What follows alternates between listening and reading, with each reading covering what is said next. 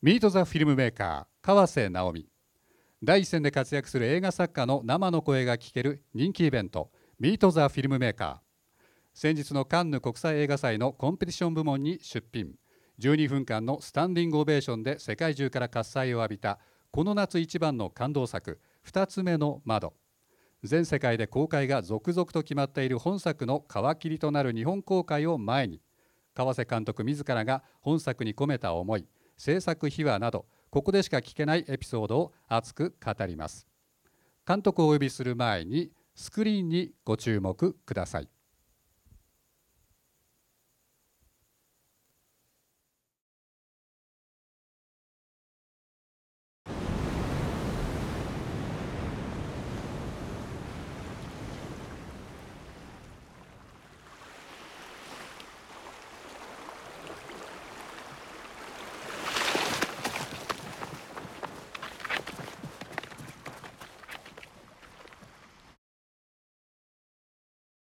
母さんあんま良くないんだ。俺らには見えへん。見えてるんやないの？京子の母さんって言った神様やろ？神様は死なんねんじゃね？足りない。死なんよ私には分かりません。海怖いよ。一つになるには大きすぎるよ。セックスみたいだなって思った。え？セックス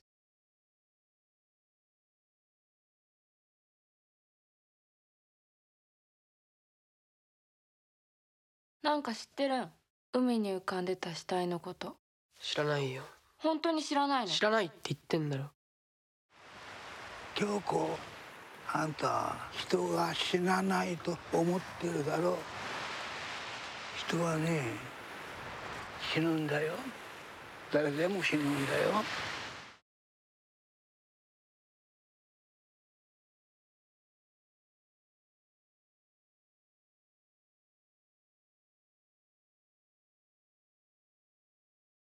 死ぬことはねちっとも怖くないよ。お母さんの命はねずっとつながってんの。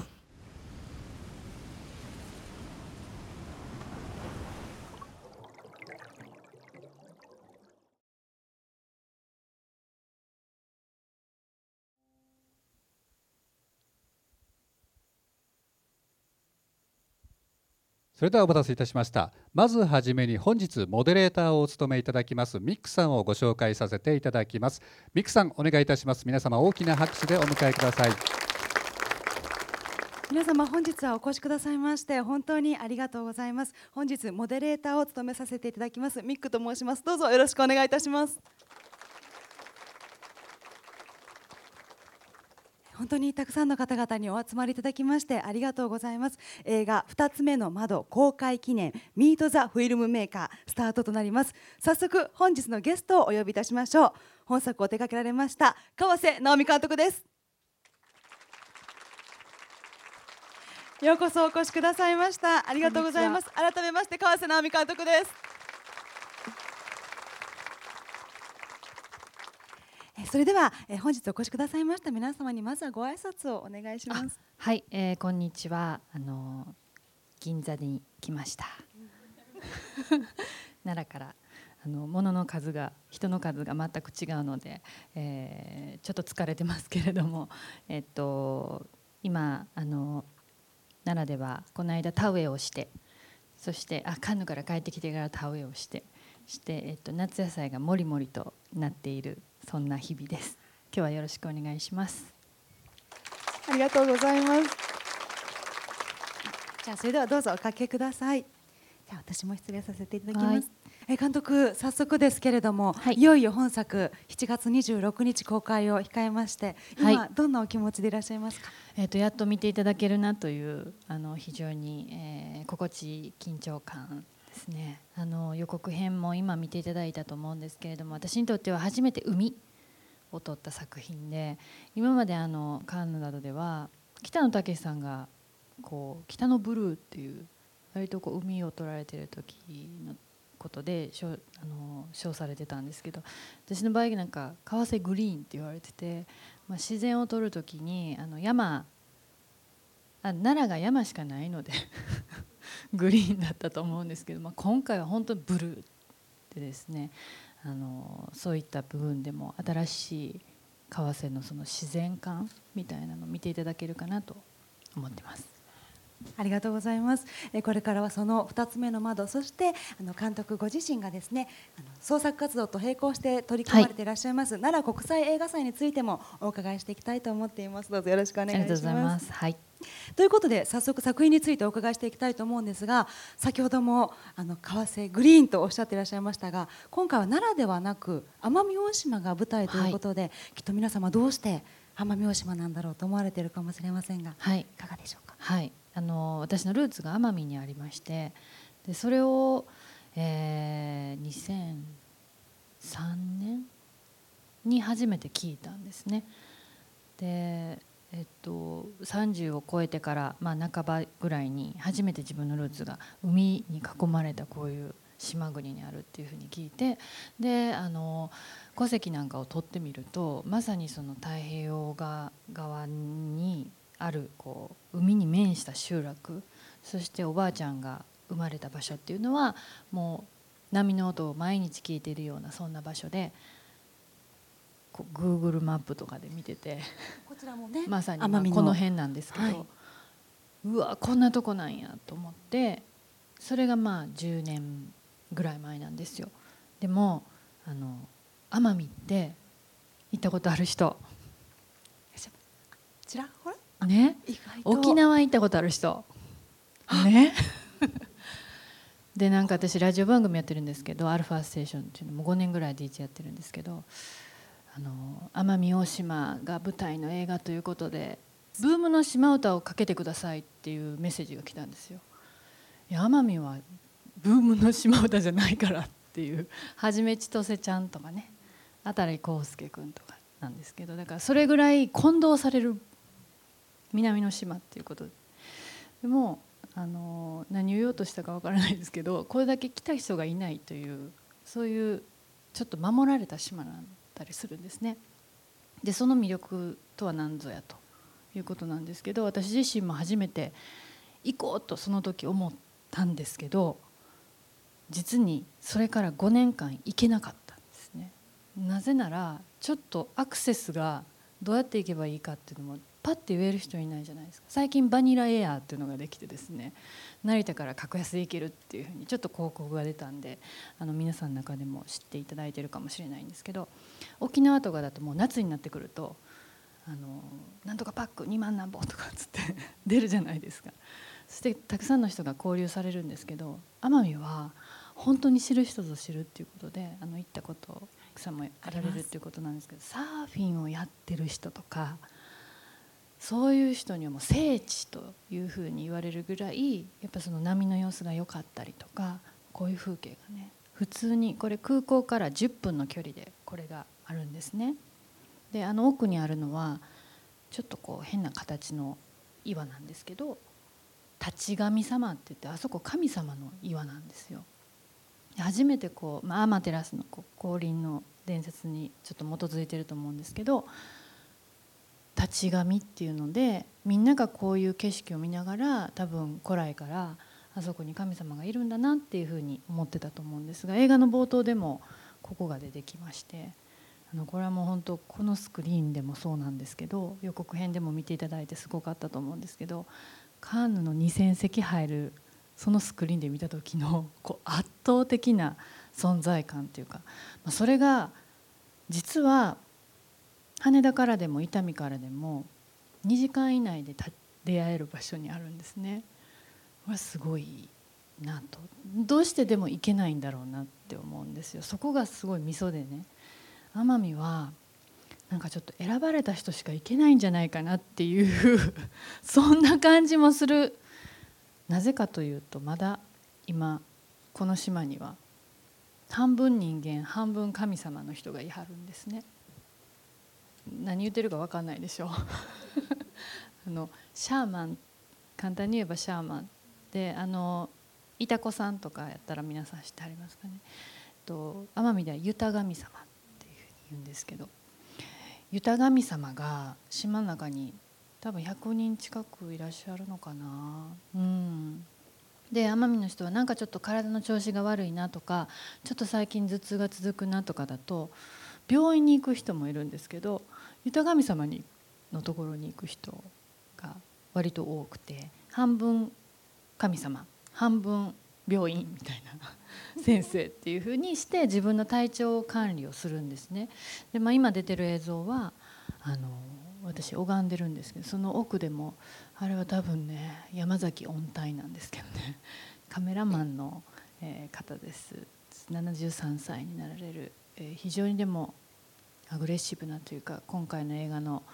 ほとんどを手持ちで撮影してくださった方なんですけど是枝監督の作品も「誰も知らない」とか、えー、撮影されてます。もともとテレビドラマテレビのドキュメンタリーなんかをされていて、えー、ハイチとかそういう紛争のあるような場所に一斉に行って、えー、撮影をされたりしてる人で今回映像の中にも私の映画の中にもヘリコプターで撮ってるシーンがあってあるんですけどね空撮で。山崎さん落ちますっていうぐらい もうヘリのところにこう張り出してですね撮ってらっしゃいました、まあ、その方と一緒に行ってるここはですね、えっと、これも本当国道から歩くこと15分ぐらいかな。であの源流ですね、はい、山の源流にたどり着きましてでここにあの水の神様がいるということであの水神様を拝みに行ってます私の映画のその今回コンセプトの中には海もあるんですけど海っていうのは山をきれいにしとかないときれいじゃないんですよね。で海と山はちゃんとつながっててなぜならこういう源流こう山が水を蓄えて雨を降らせてもらって蓄えてそしてその源流からこう注いだものが川になり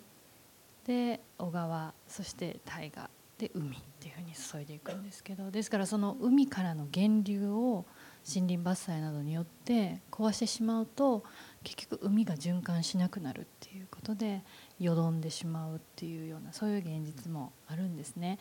だからそのこのご神木だけは切ってはいけないみたいなのっていうのは本当にそうで映画よく見られる方はまあいろんなそういうねあのこうエピソードなんかも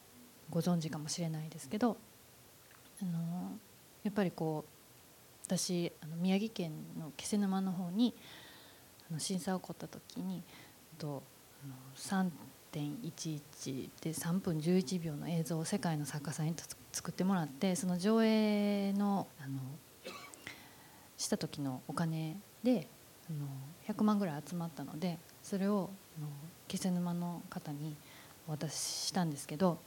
あの NPO 法人で「海は森の恋人」っていうようななんかそういう団体さんがいはってでその人たちが言ってらっしゃったのは、まあ、海がその沿岸が壊れてしまったんだけどやがてそれはちゃんと戻っていく。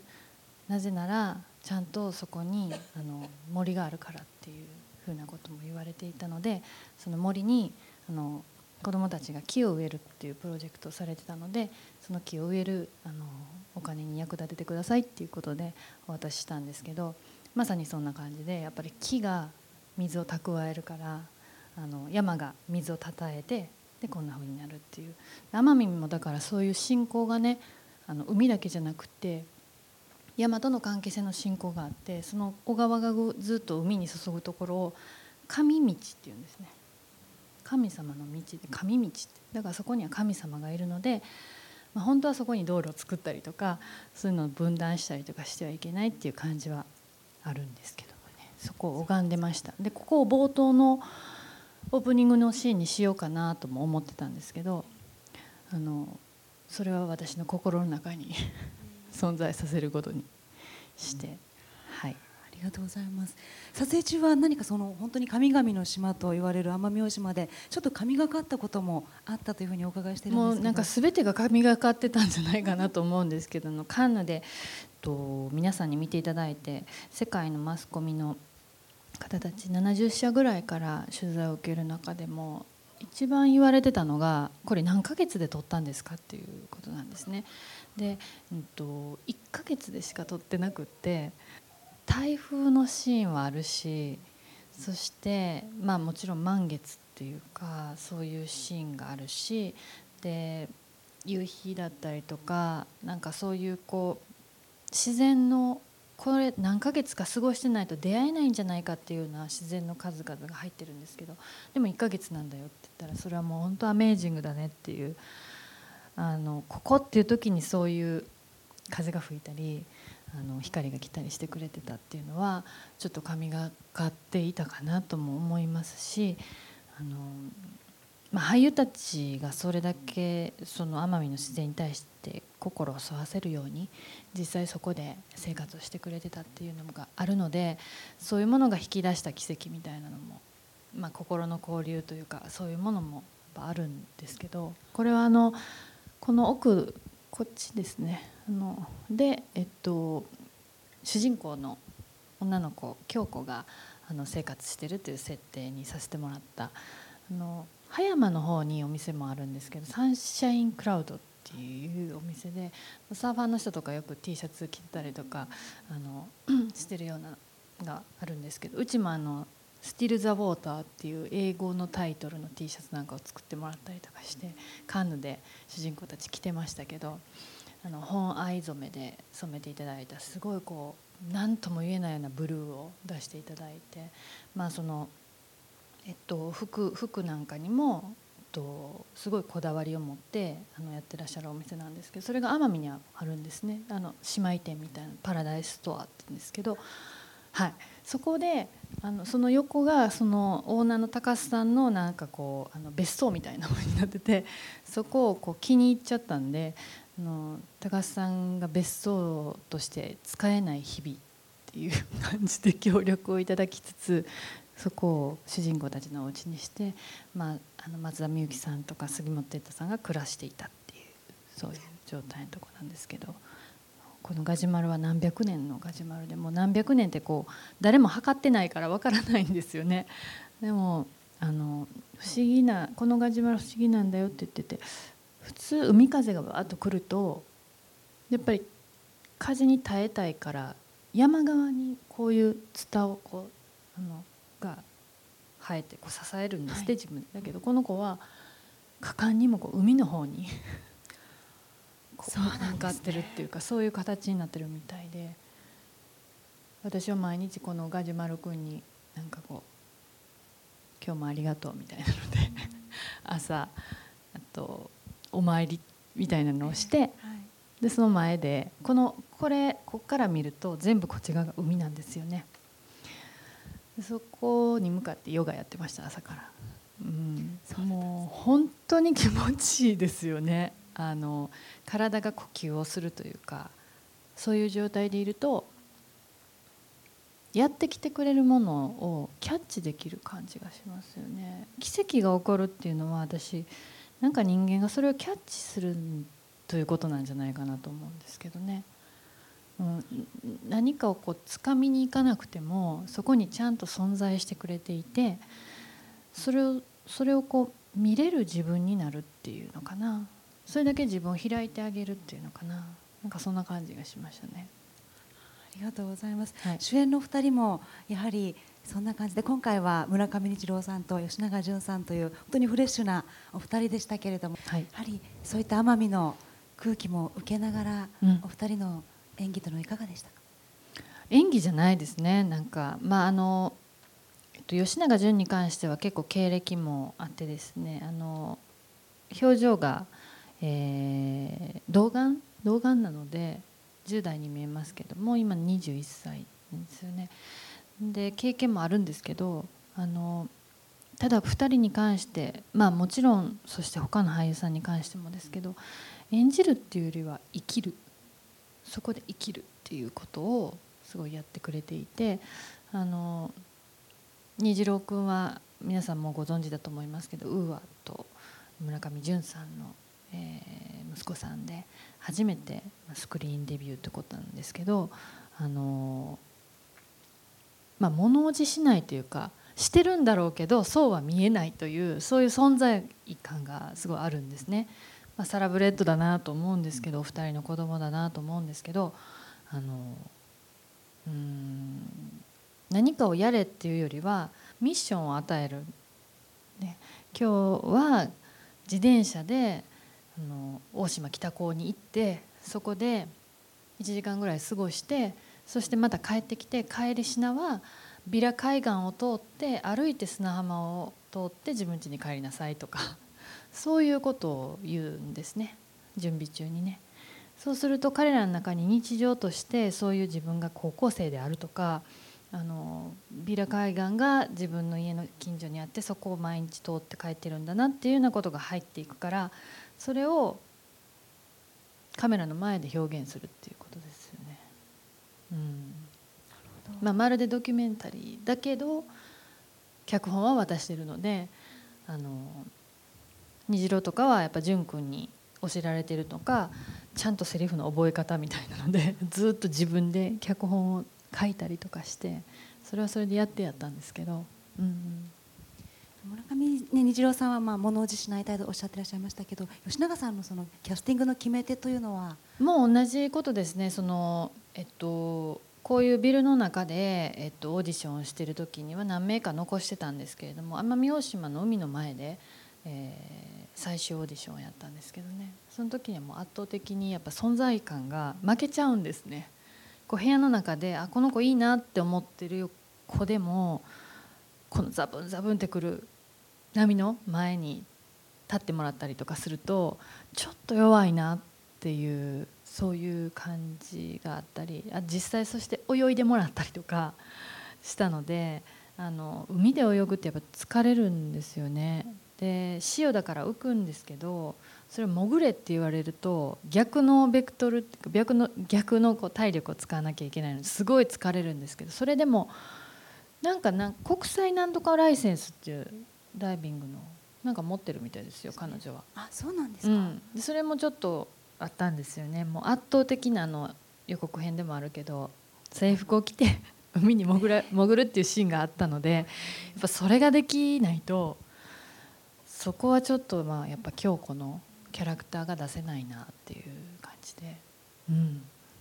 はいありがとうございます。そしてこのお二人に加えて杉本哲太さんや松田美由紀さんや本当にあの豪華なキャスト陣が今回集結されてますけれども、はい、皆様には1か月以上奄美大島に滞在していただいて、うん、島の人になってもらうように依頼そして撮影されたというふうにお伺いしました。そうですね。哲太君はあの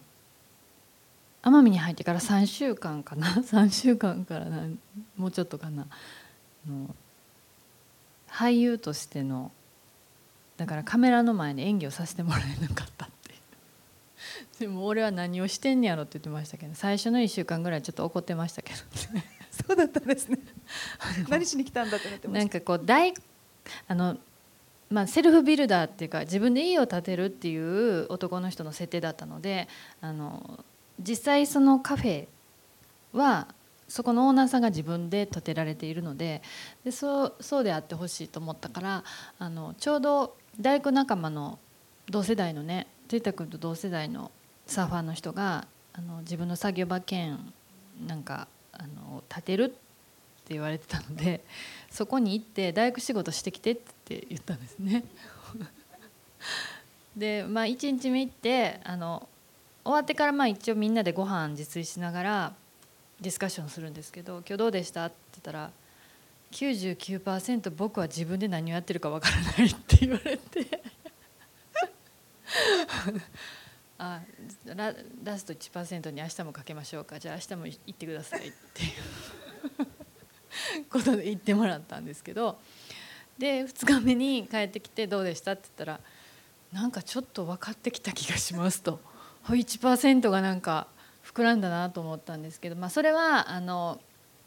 その大工の人にちょっと言っといてあの1日目何してたかっていうとバキュンバキュンみたいなのってこうネジを止めるやつあるじゃないですか。あれを延々やらされてたみたいなんですね。まあそれは辛かったろうと。いうことで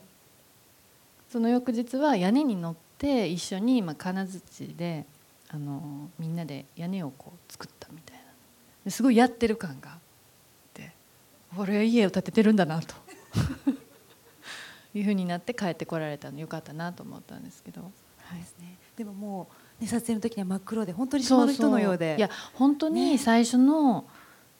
みゆきさんも哲太さんもそうなんですけどあの沖縄感覚で奄美に来られてで大島のその空港に降りられる時に、まあ、サングラスとかして降りられるんですよ。もう明らかに空気が違うんですね。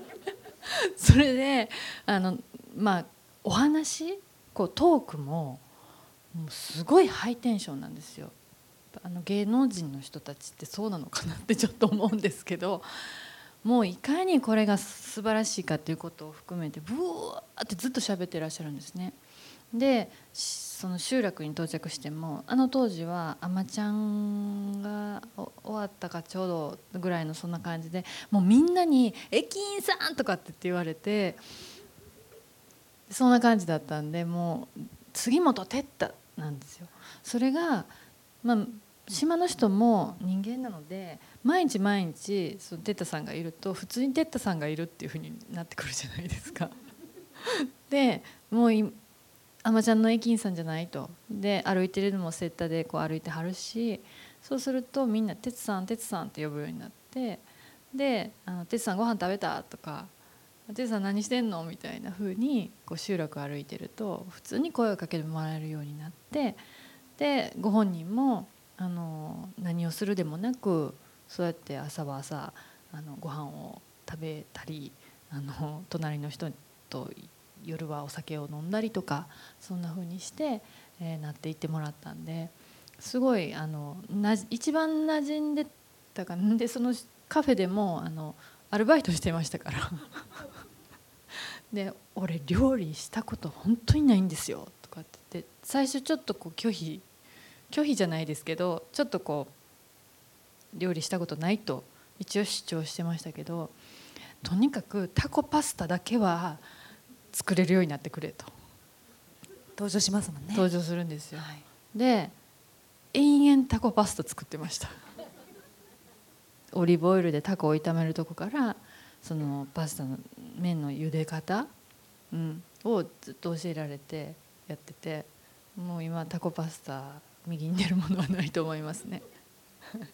当にあのねとっても料理が上手そうね、うん、全く違和感なく映ってますのでまたねこちらも楽しみにされてください。そうですね、ね、そしてもう一方亀爺演じてらっしゃいます時田さんの言葉というのがねあの、うん、心に響くんですけれども。はい、はい。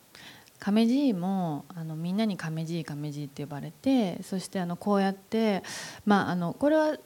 設定上のものを燃やしてますけど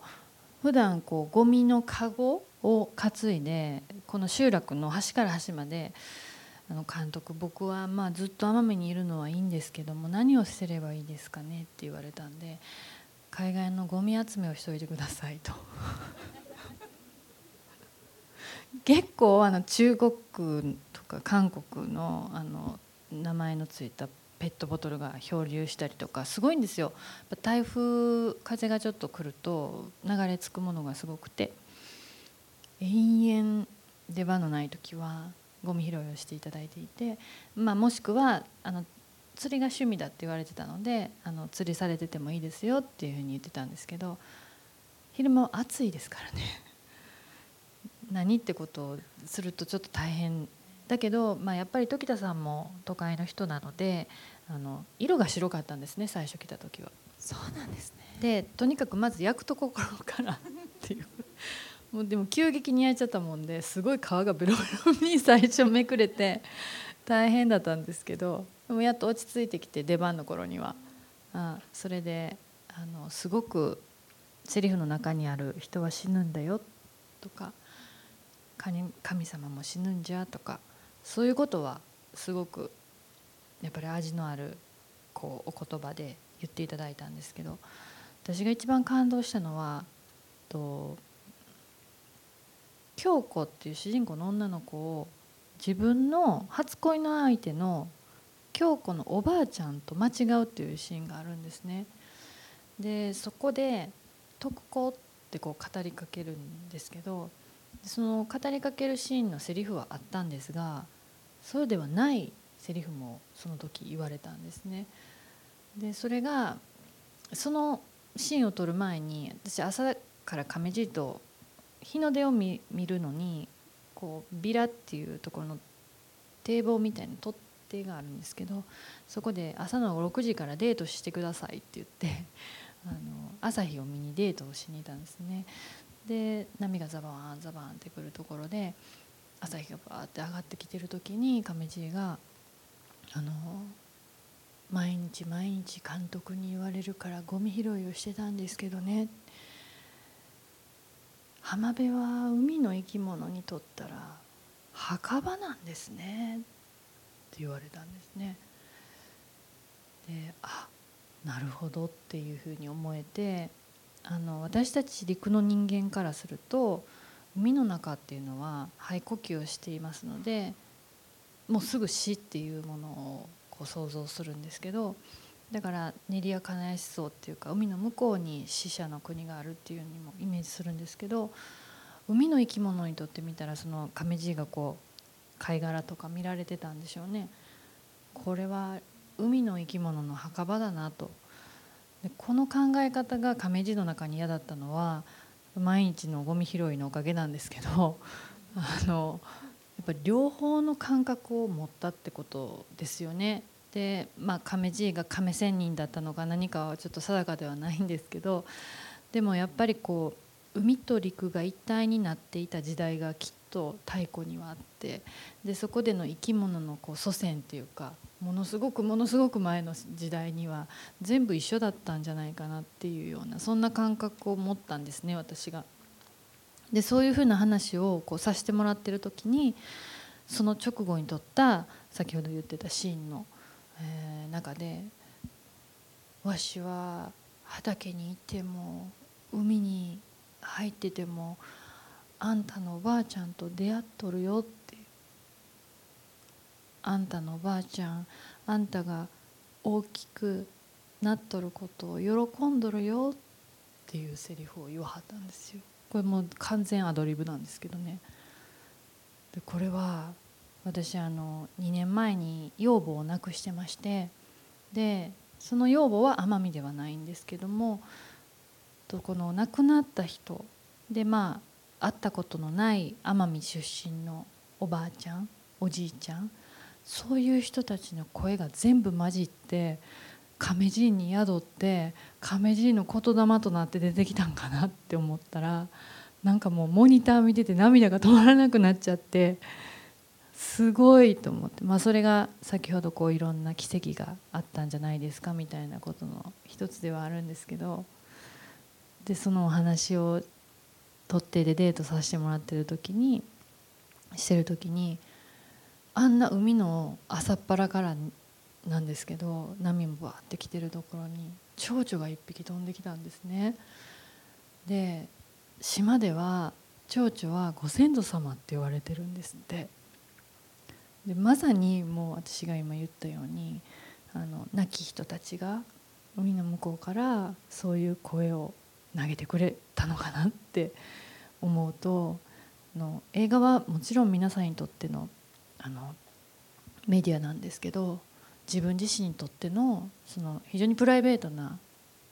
うん、けれども作家としては何か遠い遠いところからつなげられてきたものを表現できたそういう瞬間だったかななんて思うんですよね。うん、そこはアドリブだったんですね。そうなんですよ。びっくりしました。うん、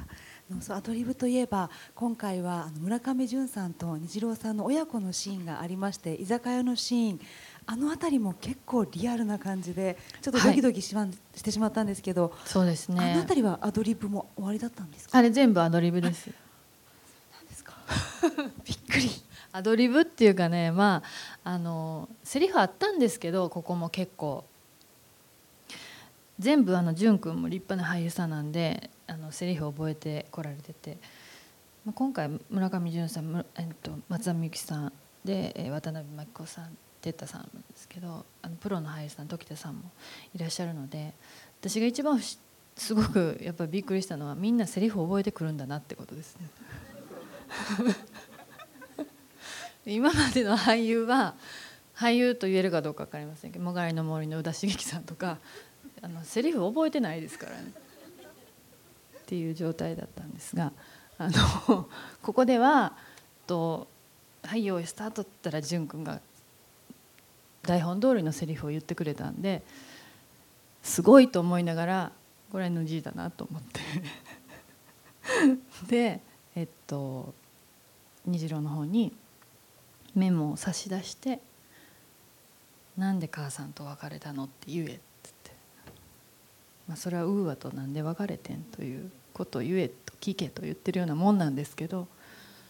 でそれがまああの虹郎が結構マスコミさんに対して言ってるのでそのシーンは結構ねあの監督からメモを差し出されたとか言ってるんですけど私は差し出したんですが言いたくないって言いよったんですねあいつ 実は。でちょっと待ってくれっつってトイレとか行ってもうそこ結構時間費やしてるんですよ。言いたくないっていうかもうそれは別に俺聞きたいことじゃないとかって言うんでトイレまで追いかけていってこれ命令だと言えと、うん、結構そういうのが多分1時間ぐらいやってたかもしれないですね。うん、あの見た人はあんまりいらっしゃらないかもしれないです「ホタル」っていう映画がありましてその中でストリッパーダンサーの役ストリップダンサーの役で中村優子さんがいてその恋人の大二君に「私ストリッパーやねん」っていうシーンがあるんですけどね「どう思う?」みたいなことで聞くシーンも同じことでメモを渡してそれを言ってくれって言ってその時に大二っていうのをやった長澤君がえっとストリップダンサーでもええやんって言うんですね。で私はストリップダンサーは嫌やって言ってくれと。それに3時間ぐらいかかりましたけどね。俺は別に普段から別に彼女があのどんな職業をしてようとその彼女が好きならそれでいいっていうふうに言い張るんですけどでもストリップダンサーは嫌やろっていう。ストリップダンサーってことは違う男の前で股を開くってことやねんでっていうふうに延々ディスカッションしてですね。でも嫌って言うってことは彼女の職業を奪うってことだから。でも彼女の職業よりも彼女をもっと彼女はいいと思ってこれをやってるわけじゃないだろうみたいなずっと言まあそれと同じようなことを こうずっと言ってまして言いましたと。でそれはあと映画を見ていただくんですけど淳君はちゃんと答えてます。あれはもうアドリブというかほぼウーアのこと言ってると思います。きっと。ぜひぜひ。素敵なシーンですよ。私感動しましたね、あのあ息子としてこれ言ってもらったらすごいなと思いましたよ、はい、こうその後に続いていく会話というのも本当に引き込まれてしまいました。皆さんも楽しみにされていてください。そして今ちょっとこう映画のシーンとは違うお写真がこちらにありますが今回はフランス、はい。スペイン合作映画としてうん。フランスでポストプロをされているということで、まあ、ポストプロというのはポストプロダクションでいいですね。あの撮影後の編集作業などのことを言うわけなんですがということで監督さんはさまざまな方と今こう話をされていらっしゃいますね。はい。はい。そうです、はい。えっとこれこの女性があの、えーティナ・バスさんという方でフランスにいらっしゃる編集者です。でえっとまあ彼女とは「もがりの森」の時に出会ったんですけれども彼女の編集によってやっぱりすごく新たなステージに自分の表現がいったなっていうふうに思っててでその後もずっとチャンスを狙ってたんですけどなかなかスケジュールが合わなかったのでもう今回はもう絶対最初からってことで年明けのスケジュール全部押さえてもらってで、えーやりました。でこの下は、えっと、オリビエ君っていう人ですけれども彼も、えっと、フランス人でサウンドデザイナーですね。あの今回の映画のもうどんだけあんねんっていうような波の音のこうバリエーションをこうすごく的確にあの表現してしてくれました。はい、ということはこっちここはもちろんフランスフランスでということですよね。はい、えじゃあ監督はフランス語などでお話いやいやあのね通訳さんとかそうそう彼が通訳ですね。通訳います。はい。そうなんですね。うん。はい。あ、猫で編集されて。スタジオで。あの一つ気になるお写真がございまして 皆様あの右下の3点倒立をしているあのこのこちらの女性の方はどなたでいらっしゃいますは私しかないでしょう 監督は編集皆さんがこう編集作業されてる間の横でヨガをしてるんですヨガをされてたんですねね奄美のほらパワーをねフランスにも持っていかなきゃいけないっていうことででこういう部屋でこれぐらいの明かりの部屋でずっとモグラみたいにやってなきゃいけないですよ。もう体に悪すぎますよね。であのやってるんですけどそうです。あの冬のパリは寒いですよ。はい。でもこうやってもじゃあ意思の疎通はもう全然その特に垣根がなく。そうですね。これはね これもまたすごいスタジオでしょうグランドピアノがここにあってこんな広い。これで音楽録音してるんですけどこれってサウンドデザインサウンドミックスっていうのをやりに3月行ってるんですけどね。そこでミックスの音聞いてる時に納得いかないと言って明日チェロとピアノとバイオリンの奏者を揃えてくれって言ってスタジオを押さえて 録音したの。し直したの。これ。そうだったんですか。で終わったら終わったら外に出たらパリの夜の闇の中に2時ぐらいかなあれな深夜の月が上がってました。でなんかもうみんなで「疲れたね」とか言いながら「でもよかったね」って言ってつけた音楽です。もう感動的な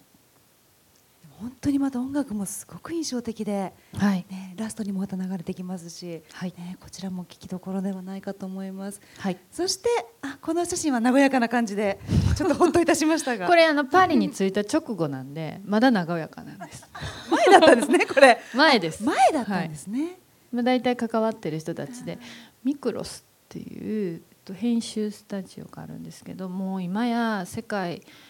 あらゆるところでこう CG の作業があって CG の部屋とかにもあのいろんな人たちがブワーってこういてずーっとやってらっしゃいましたね。で,、まあ、でもこう様子がほら日本のポスプロの編集室と違っておしゃれですよね。これちょっとね。グリーンこれスタジオなんですねスタジオなんですよ。スタジオの横にこういうふうにみんなでちょっと食べるような場所があっていいですよ。日本あんまりそんなとこないんじゃない？あんまり言ったら怒られるから言わない。本当ですね。アップルさん作っていただくことは難しいですかえでもマックさんあのアップルさんすごい綺麗だと思いますけど、じゃあちょっとこんなシアターもあって素晴らしいと思いますけど大体あの映画の世界ってあの ちょっと地味で暗くてなんかっていうことなんですけどやっぱフランスすごいおしゃれですよね。うん、でこれはあの、えっと、シネマテイクフランセーズっていうシネマテイクの創始者、えーの方がずっとここでこのシアターであの壁画みたいにしてやってでこれでずっと見られてるんですね、うん、だから映画ファンの人にとっては聖地みたいな、うん、パリっ子映画の、しうん、人には聖地みたいな場所で最後のとチェック映像チェックと音響チェックをここでさせてもらったんですね。うん。ということはもう今回は日本の素晴らしいスタッフだけではなく、はい、海外からもうん。本当に素敵で素晴らしい方々が集まって、そうですね。本ね。作が出来上がったという、はい。はい。ですか。ありがとうございます。そしてまあフランスといえばはい。カンヌ国際映画祭、ねあですはい。ね、まあ、監督といえば1997年に「燃えの朱雀」でカメラ道路史上最年少で受賞されましてもう皆さんよくご存知かと思いますが2007年には「もがりの森」にてグランプリと本当に監督のキャリアには常にカンヌ国際映画祭があるような気がしますが、まあ、監督にとって改めてカンヌ国際映画祭ってどんな場所ですか、はい。うんすごくやっぱり映画を愛している人たちがたくさんいる場所ですね。うん、そしてまあ映像というものの可能性をいつもあの真剣に、えーディスカッションされている場所だしもちろんそこにこう経済っていうものなな何百億じゃないですか。お金が動くわけだしその瞬間に。で世界のメディアがこぞってここに集まるっていう意味では華やかさがすごいんですけれどもでもそこには必ず愛があるって私は思ってますね。のシアターがの決してねあの最新っていうか、えっと綺麗な建物っていう意味ではねとこここちらの方が最新な感じしますけどもねでもあの機材に関してとかクオリティに関してはもう確実に守っているおおじちゃんみたいなのが言い張るんですよ。で毎日毎日映画の上映するでしょ？コンペに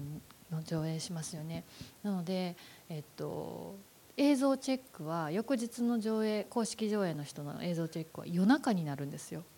夜中の2時とか3時にやるんですよ。その時にでもボスが必ずいて監督に対してこの音と映像でいいかっていうことを言ってくださるんですね。私はこの心意気がやっぱカンの愛やなっていうふうに思ってすごく毎回嬉しいんですけど2,000席の誰も座っていないその赤いシートでそこに1人腰掛けてそしてその映像をチェックさせてもらう瞬間っていうのはあのたくさんの皆さんに見てもらうことと同時にとても嬉しい瞬間であそこにまた映画を届けたいなっていうふうに常に思うんですけどもね。うんはい、りがとうございます。そして監督はそう出品されるでなけなくて審査員としても、はい。ね、今回これはその時のそうですね。スティーブン・スピルバーグ監督がいらっしゃって、はい。懐かしい。ね、監督された時のお写真ですけれども、そう審査員としての時のまあお写真なんですけれどもまず本当にたくさんのはい。もう有名な方々がお集まりになって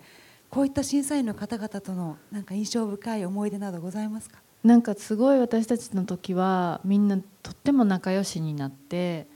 あの今でもメール交換とかしてるんですけどあのなんかこうそれはやっぱりスピルバーグさんの資質がそうさせたのかなっていうふうには思っててあの今までこうお会いしてすごい尊敬できる監督さんって会えてなかったかもしれないなと思うぐらいスピルバーグ監督はあの私にとってはあんまり有名人っていうことでの尊敬ではなくてもうその人の資質人間としての資質が尊敬できる方であのみんなが心地よくなれる状況っていうのもこれっていうものをチョイスされてそれを行動に移されるんですね。私なんかはあんまりこうあの日本人です。アピールが下手なのであの発言の場っていうのは奪われていくような感じの時もあるんですけど英語がこうバーッとこうたけて言えるようなキャラクターでもないからそうするとあの最初に意見を言う人が決まってくるんですね。でそういう時はなんかこう冗談っぽくこうその日は入ってきてあのここにコカ・コーラの瓶があるけどこのコカ・コーラの瓶はちょっとここに前に置くじゃない？と言って前に置いてくるって回すでしょ？「はいこれ向いた方の直美から言って」みたいなそんなことをしたりするんですよ。でそういうことをするとみんな別に何も言えない雰囲気をぶわーっとこう作って私から言わせてくれたりとか。うん、であの大体そして毎回こう審査会とかちょこちょこあったりすると座る位置とか仲良く話する人とかこう決まってくるような時とかはあの自分の横に私を置いてくれたりとかなんかこう一番私が私っていうかまあ一番若輩者っていうかあの遠い存在の人を一番近くに置いたりとかいうようなことをされる。私はそういうことをすごく感じたんですね。それがなんかあのどうやったらいいのかな。スマートにされる。という、まあ、初めてその審査会ではなくて顔見せの時はあのエレベーターに乗った時とかも皆さん私は本当にものの知らん子なのであの一緒に乗り合わせた人がこんな有名な人だったっていうのは後から知るんですけどそんな状態で行ってであの喋ってたらみんな緊張してるからあの話がちょっとこうダイレクトにできない感じがあるじゃないですか。その時にスピルバーグさんがまず最初に立って私のところに来てそして「直美だよねって今回は来てくれてありがとう僕たちチームで頑張ろうね」ってまず言ってから「あの TED 見たよ」って言われてTED って TEDx東京っていうのに私2年ぐらい前に出て、あのスピーチしたんですけどそれちょっと検索してもらったら今でも見れるかもしれないんですけどたら「それ見たよ」って言われて。うわ見見てくれてはんねんやと思ってで「見たよ君のおばあさんは君を育てることができて幸せだったと思うよって言ってくれたんですね。涙が出そう、ね、出ました。出ました。出ました。これは何も言えなくなりますよね。で多分それは私だけにではなくっておそらくあのビディアちゃんとかインドのね大女優の彼女とか彼女もすごい社会的な貢献をするような活動もされているしいろんな多分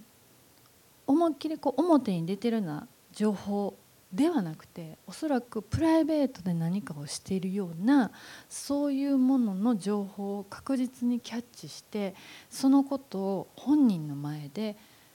的確な言葉として一番短いセンテンスで言っているんじゃないかなと思うんですよ。私にそんなことを言える人だから。私の TED を見てるっていうこと自体がすごいことだと私は思うんですね。やっぱりそのメディアの人以上にその同じチームになろうとする人間のことをすごく調査をしてその中から的確なものをきっとキャッチされてるというそういうやっぱり人だからあれだけ世界の人を幸せにするような映画を作るんだろうなっていうふうに思えたので最後のまあ私たちの時はアデルの、シブルうんがパルムドールだったんですけどそのパルムドールにおいて監督作品のみならずあの2人の女優さんたちも含めたこれはもうパルムドールなんだっていうことを言う時にやっぱりそれってちょっとイレギュラーなので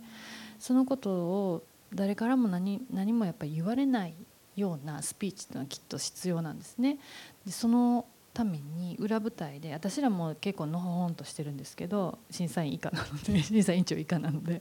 でも彼は何回も何回もこの胸ポケットから言うスピーチをメモを何回も見直して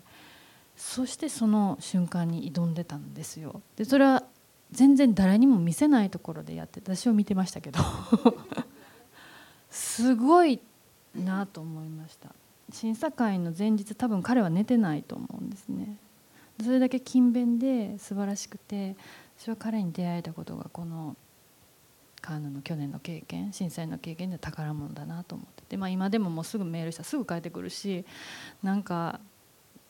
常に「ナオミハングリーでいろよ」って言ってくれてて、うん、ハングリーでいいよって思いますね。とっても貴重なお話ありがとうございます。あのそしてきっと皆さんねあの一つ疑問がおありなんじゃないかなと思うんですけどそうやってまあ審査員を監督されて、はい。ただすごくシンプルに審査ってどうやってするんだろうって皆さん思われません、ね、どんな基準で、ね、どういった形で審査ってなされるんだろうってちょっと中にいらっしゃった監督から、ね、お話ちょっとお伺いしてみたいなとそれも思うんですけど同じで、えっと、やっぱりそれだけすごく悩んで寝てなくて私自身もほぼスピルバーグさんと同じぐらい考えてましたけどあの審査会の一番冒頭に審査委員長として言われたこと、まあ、これはもう全然 言っていいと思うんですけど私たちの時はシンプルに自分が一番好きだと思った映画をチョイスしようっていうふうに言ってくれて確かにそうだと思いました。はい、いろんな審査の仕方があると思いますカンヌでも毎年毎年審査委員長によってやり方違うと思いますけど私の時はスピルバーグ監督が自分が一番好きだと思った作品をチョイスしようって言っていただいたことがすごく力になりましたそうだったんですね。ありがとうございます。そして、えーこちらのお写真がまた変わってまいりました。先ほど監督が教えてくださった TED、こちらは2012年にあのご出演された時のものだったんですけど、その時に奈良国際映画祭について監督がはいお話しくださった内容で、今でも皆さんきっとご覧いただけると思います。すでに5万以上5万人以上の方がご覧になってらっしゃいました。監督この奈良国際映画祭はい2010年から始められたということで今年で3回目を迎えます実行委員会理事長および映画祭エグゼクティブディレクターを務められていらっしゃいますけどもそもそもこの映画祭のきっかけを改めてお聞かせください。日本の人は海外に行き過ぎてるなと思いまして 非常に優秀な人がやっぱり海外で成功されてる例が多くてなぜならやっぱり日本という場所でその場みたいなのが少ないのかなっていうふうに思えたこともあってもちろん海外で学んでくるっていうのはもう遣隋使の時からずっと日本人がやってることなんですけどでもあのそういう外の知識などをこう得る時に何が必要かっていうとやっぱ自分の場所が何であるかってことを知ってるってことが一番強いんですね。私どんな映画祭行ってもあの自分の国のことを語れない人はやっぱり語らせてもらえないんですよ。だからやっぱ自分の国のことをちゃんと語る。自分のふるさとのことをちゃんと語る。でそういう子どもたちが増えるといいなっていうふうなのを思って私は映画祭によってそういうことを学んできたのでその映画祭を国際的な映画祭を日本で開催できたらいいな。でもみんな東京に行っちゃうから奈良の人たちも。大阪とか東京に行っちゃうのでそうじゃなくて田舎でもここでできるんだっていうことを今私は生きてるから。生きてあの少なくとも世界のなんかいろんな人たちがその私が撮った映画をいいって言ってくださっている。だったらその人たちに来てもらえばいいやんっていうふうに思ったんですね。で私映画撮る時に奈良でなんか映画撮られへんから都会に行けっていっぱい言われたんです周りの大人に。でも行かなかったんですね。行かなかったことで時間がかかったり苦労したこともあったけどでも確実にそこ掘り下げたら絶対地球の裏側に届くんですよ。それは TED でも言ってるんですけどなんかそういう感覚を今の子たちに持ってほしい、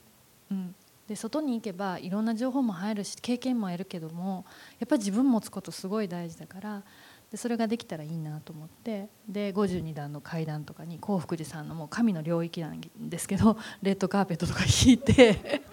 であのそこをこう上がるっていうようなことを1回目はやってでも1回目はこう上がっていったんですよ菅野みたいに。でも日本人やねんから下がっていこうと思って2回目は下がっていったんですよ なぜなら神様はやっぱりこうお旅所みたいな感じで神は降りてきてくれはるんですね私たちの下界に で神様と一緒に降りてきてそしてあの奉納するように映画祭楽しもうみたいな風に思ったのであの2回目はそうしていってで3回目今年やります9月の12日から開催。ぜひ皆様行かれてみてください。そして今回はあの各国から招待された映画を上映するだけではなくて、はい、多くのプログラムとイベントが行われるということで地元一体となっている映画祭ということなんですがそれぞれの、はい。ね、いろんな内容が終わりなんですね、はい、じゃあかんちゃんちょっと教えていただいてもよろしいでしょうか？奈良ウェーブっていうのは、まあ、あのニューウェーブみたいなのでかけたんですけどもあの学生映画で学生たちが自分たちで運営して上映会をやってもらうただセレクトした映画は全部英語字幕を私たちがつけてそこで好評だったのは海外でも見てもらえるようにあのコンペの方には国際的な審査員の人が来るのでそういう人にも見てもらえるような状況を作り出します。はい、とても楽しみになっています。そしてこれめっちゃ面白いです。あの自転車こいで発電して上映するの。じゃあもう一般の方が汗を流して。でも特に子供がねこれ ET とかやったんですよ。そしたらもうあの瞬間もう大感動ですよ。あの時。でもあんたらね運転これあれ止まったら上映終わるからなとか言ってたらもう必死なんですよ子供が。で ET ちょっとここに。本当ですね。ET がカゴにあれスティーブに見せました。これ大丈夫かなと思いながら、あんな作って大丈夫かなと思いながら見せました。監督何ておっしゃってらっしゃいました。素晴らしいって言ってました。素晴らしいって。よかった、はい、そうなんですね。あのじゃあ今回奈良国際映画祭を通じて次世代の方たちに託した思いなど、はい、最後にお聞かせいただけますでしょうか？うんまあ、さっき言ったことですね。本当にこういう子どもたちが映画を通して自転車こぎながら ET 見たなっていうようなことがまた次映像作りとかそういうことにつながればいいなと思いますしあれはビクトリー・エリスさんが来てくれてじゃあこのスクリーンをもうちょっと継ぎはぎなんですよ。子供たちに作ってもらったの自分の家から布持ってきてもらってでこのお寺世界遺産ですから。そこにパッチワークの子供たちのスクリーン吊り下げてエリスさんの映像を流したんですね。でもエリスさんに「ごめんね」って継ぎはぎだししかも風で揺れてるから ちょっとまずいんだけどって言ったらなんかその子供たちの小学校まで来てくれてエリスさんが。君たちのスクリーンで僕の映像をやってくれてありがとうってこのスクリーンにはね命が宿ったよって風にはね命があったんだよって言ってくれたんですね子供たちは風の命とかってはてなはてなだったんですけどでも風に命があるってことをやっぱり芸術家は教えてくれるから素晴らしい体験だったなと思ってそれうちの息子のクラスだったんですよ。ちょっと公私混同っぽいんですけど。ででその息子が今4年生になったんですけど転校生の子に「お前の母ちゃん映画監督って嘘やろ」って言われたんですってこの間。で息子の友達が転校生に「嘘ちゃうでだって僕らスクリーン作ったもん」って言ったちょっと違うんですけどちょっと違うんですけど彼らの中の体験がなんかこうつながってるじゃないですか。なんか素晴らしいなと思って。はい。素晴らしいです。ありがとうございます。ということでだんだんお時間が迫ってまいりましたので、はい、ここからはですねあじゃあこれ今年のメインビジュアルで、はい、あのなんかよくわからないと思いますけどあの私たち今回千年のアーカイブっていうこうメインタイ、まあ、副題つけましてアーカイブって千年の歴史を私たちは持ってるか奈良はね持ってるからそこの蔵の鍵をキーホルダー、まあ、地元の人たちはみんなキーを持ってるんだと。だからそのキーホルダーたちにアクセスしに来てくれっていう意味でちょっと扉開いてるんです。はい。ことだったんですね、はい、で2歩っていうあのちょっと扉開いててまあちょっと富士山っぽいのも感じるとかちょっとはいイメージでございますありがとうございます。ということでだんだん本当にあのお時間が迫ってまいりましたので今日はたくさんのお客様にもお越しいただいていることですからちょっと Q&A などということで、はい、質疑応答のコーナーに移らせていただきたいと思います。ご質問がある方は手を挙げていただいてもよろしいでしょうか？じゃあすぐ手が赤いシャツの男性の方にお願いします。えー、っと質問なんですけども、はい、あの村上淳さんと、えー、虹郎さんのそのアドリブのシーンですか、えー、なんで母さんと別れたんだというシーンの説明がありましたけど、えー、すごくそのプライベートなあ俳優っていうことよりもその個人の心の中に入っていくようなうん部分があったと思うんですが。でそれでその、えー、虹郎さんですか、えー、僕はそういうことは聞きたくないっていうえことが言われたっていうんですけどもそれを聞いて僕はすごくああ分かるなって個人的には思ったんですよね。そのそういうセリフを言いたくないっていう気持ちが。でそういうふうにその監督ご自身の意向と俳優さんの意向が食い違った時ましてやそういう結構プライベートな部分に踏み込んでいることであってもそこはその監督の意向っていうかビジョンっていうのは絶対それは揺らがない揺らがないものなんですかね。その部分に関しては揺らがないですね。まあ、なぜならそのそれを言ってそれを彼らが彼が聞くことはいいことだと思ってるんですね。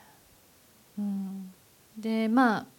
淳君もちょっと早かったかなと思ってるって言ってて本当は二十歳になって本当にお酒を飲みながら話したかったんだって。うん、でも、まあ、映画に記録されたというかっていうのとカンヌで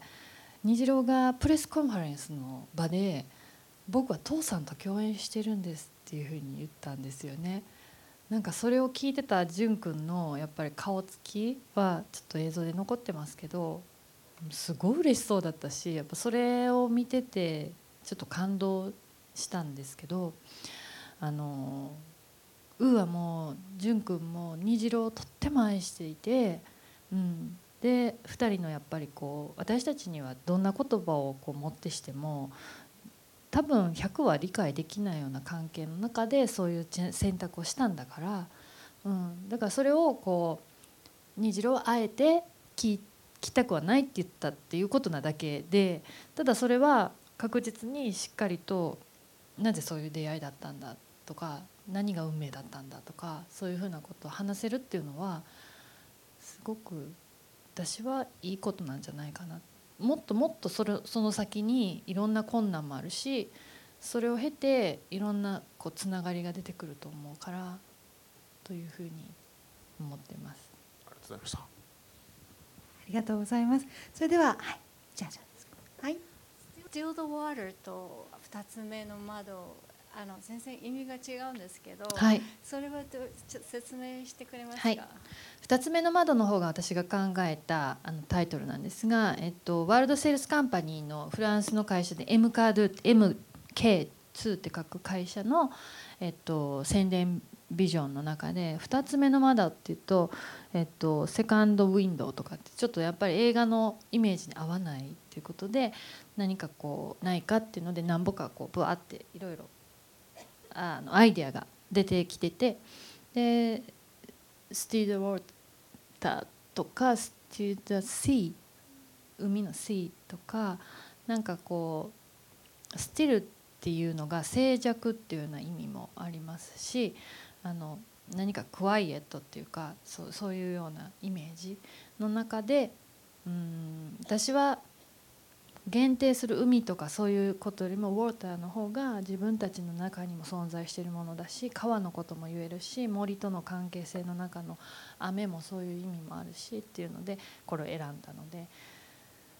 根本はあの全く違うんですけど中に存在しているイメージは似てる。うんはい世界バージョンと日本バージョンってことです。よろしいでしょうか。ありがとうございます。ということで、えーだんだん最後にお時間になってまいりましたので本日お越しくださいました お客様そしてカメラの向こうのこれから公開を楽しみにされているお客様に監督から最後のメッセージをお願いいたします。えっと映像もいろんな内容もてんこ盛りであっという間に時間が過ぎたと思っていただければ幸いでございます。えとまだまだこれからあの表現をし続けそしてあの映画祭も通して地域のふるさとのことに貢献していきたいなと思っていますが最近もいつも前からもそうですけどあの愛がなければ何も始まらないなっていうような言い方をしてますがじゃあ愛ってなんだ漠然としすぎてるっていうふうに思う思います私も思いますけれどもこうやって今宣伝活動をしている時とかあの今奄美大島でももう来週に先行上映が始まるんですね。でそういうふうな中でもとにかくやっぱりこう何かをみんなで一つやる時には